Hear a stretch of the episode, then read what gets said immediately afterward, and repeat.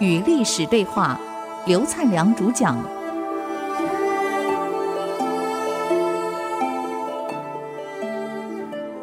欢迎回来与历史对话。我们刚刚谈到改革的困难啊，真的不容易啊。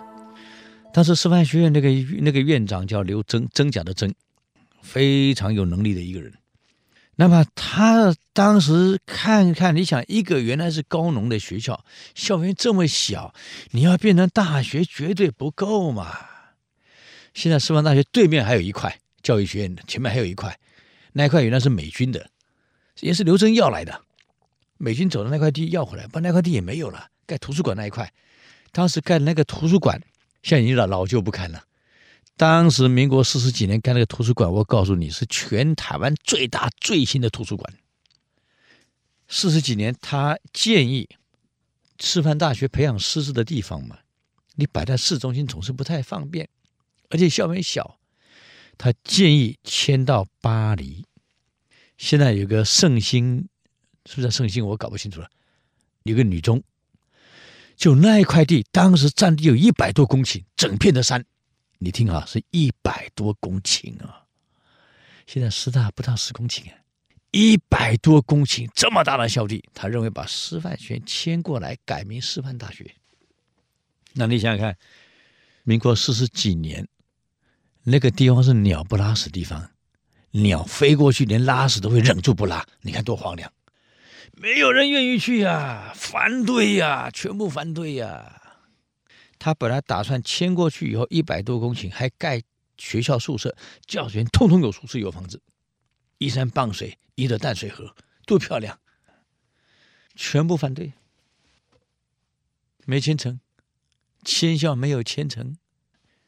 到了民国七十几年后，有人后悔了。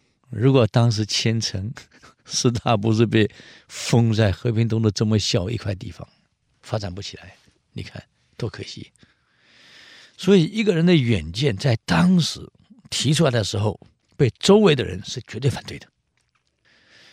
同样的道理嘛，这个孝文帝想迁到洛阳，多少人反对？可是你得有人配合他，要演一场戏。这个拓跋成就很聪明，哎呀，有兵革就不少啊，故意还是提点负面的意见。皇上一听，很严厉的讲了：“你在蛊惑群臣，反对我，哇哇哇，骂了。”大家一看，皇上发怒了，没有人敢讲话。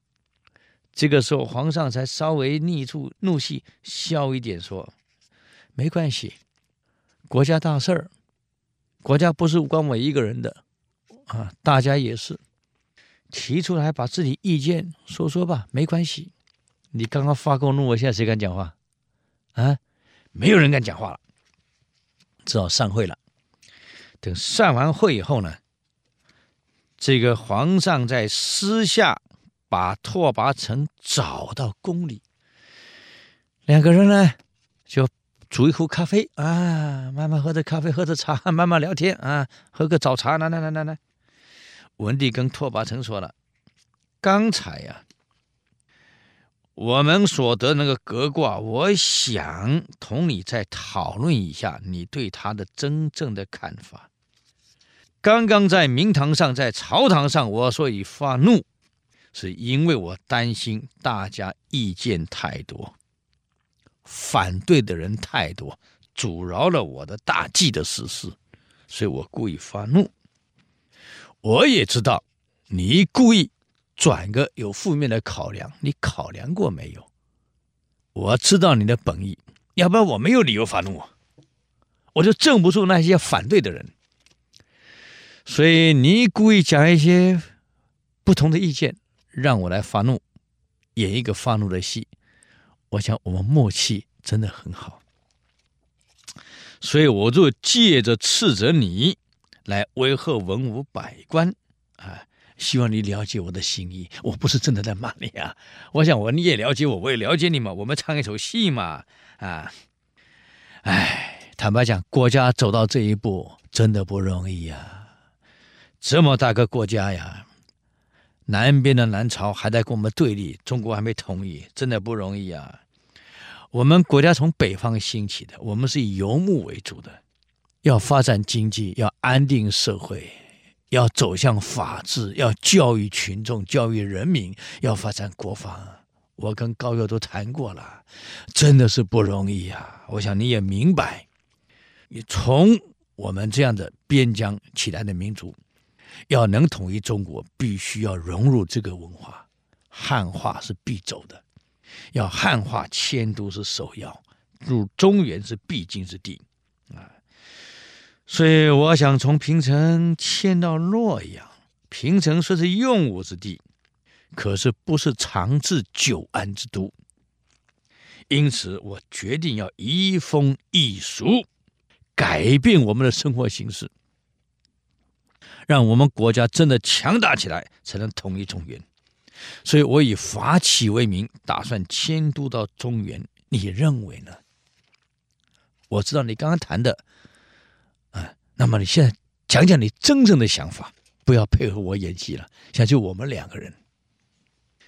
拓跋澄说了：“皇上，你想迁都到中原，一统海内，这种壮志跟周成王、周武王、周成王、周康王、汉光武、汉明帝、振兴周汉两朝是一样的功业，这是伟大的。可是伟大的事业路途绝对不是平坦的，这个我们心里得有准备啊。”你像我们台湾这么小，任何改革，任何往前走，光个查个食品安全，你认为路途是平坦的吗？绝对不是。所以做官不容易啊，做好官更难啊，尤其当个国家领导人不容易啊，要当个英明的领导人更不容易啊。